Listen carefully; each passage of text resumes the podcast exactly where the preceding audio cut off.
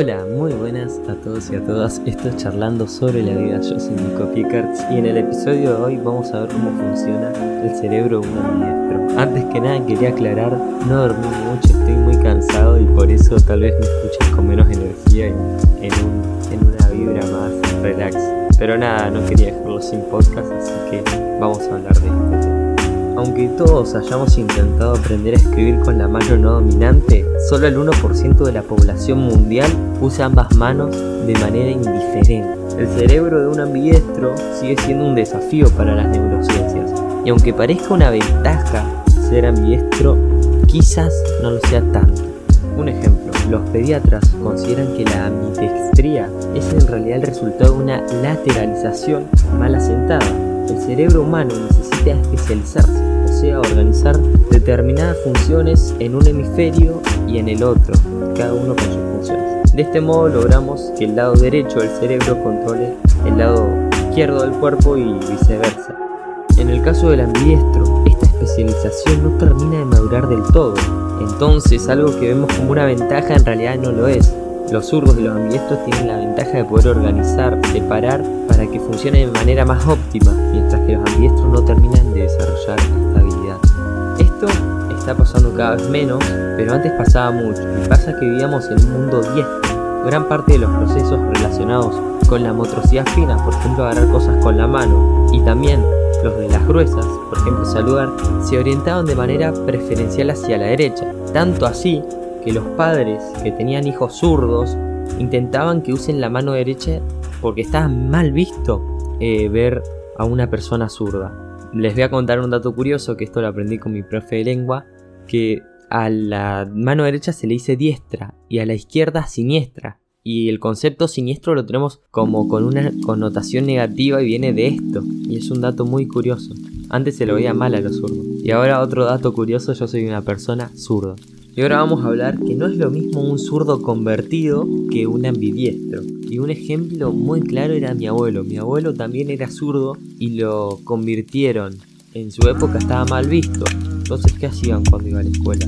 Cuando quería escribir con la zurda, le ataban la mano atrás y tuvo que aprender a escribir con la derecha. Actualmente mi abuelo eh, escribe con las dos manos, pero es un zurdo convertido, no es una persona ambidiestra. Y es que hoy en día hay muchas personas que se consideran ambidiestras cuando no lo son. Creen así que porque pueden realizar tareas con mayor o menor eficiencia con ambas manos, son ambidiestros, pero no. Lo que sucede es que a esas personas, como fue el caso de mi abuelo que les conté recién, son zurdos convertidos o derechos convertidos, no son ambidiestros. Por ejemplo, hay personas que en un momento dado deciden entrenarse con la mano no preferente, algo así para que puedan llevar a cabo tareas con mayor o menor precisión con ambas manos. Y estas personas no se convierten en ambidiestras por entrenarse.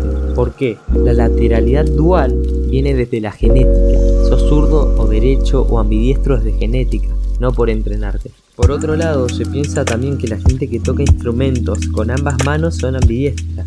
Y no es así. En este caso también estamos hablando de personas entrenadas para usar ambas manos.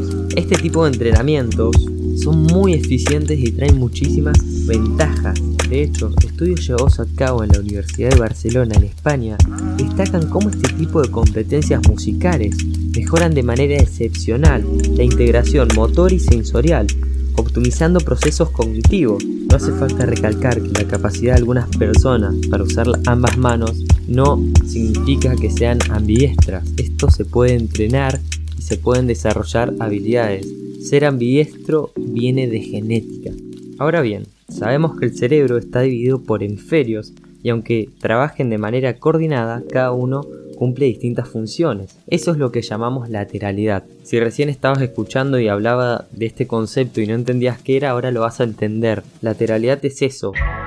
El, cerebro funciona en dos hemisferios y cada uno tiene su función. Mientras el lado izquierdo del cerebro se encarga de aspectos verbales, de la comunicación, la escritura, el lado derecho del cerebro facilita la orientación espacial, el reconocimiento de caras y procesos musicales, por ejemplo. El cerebro un ambidiestro no adquiere esa lateralización. Según un estudio de la Universidad Buchon, En Alemania existen genes específicos que determinan el desarrollo del sistema nervioso del feto.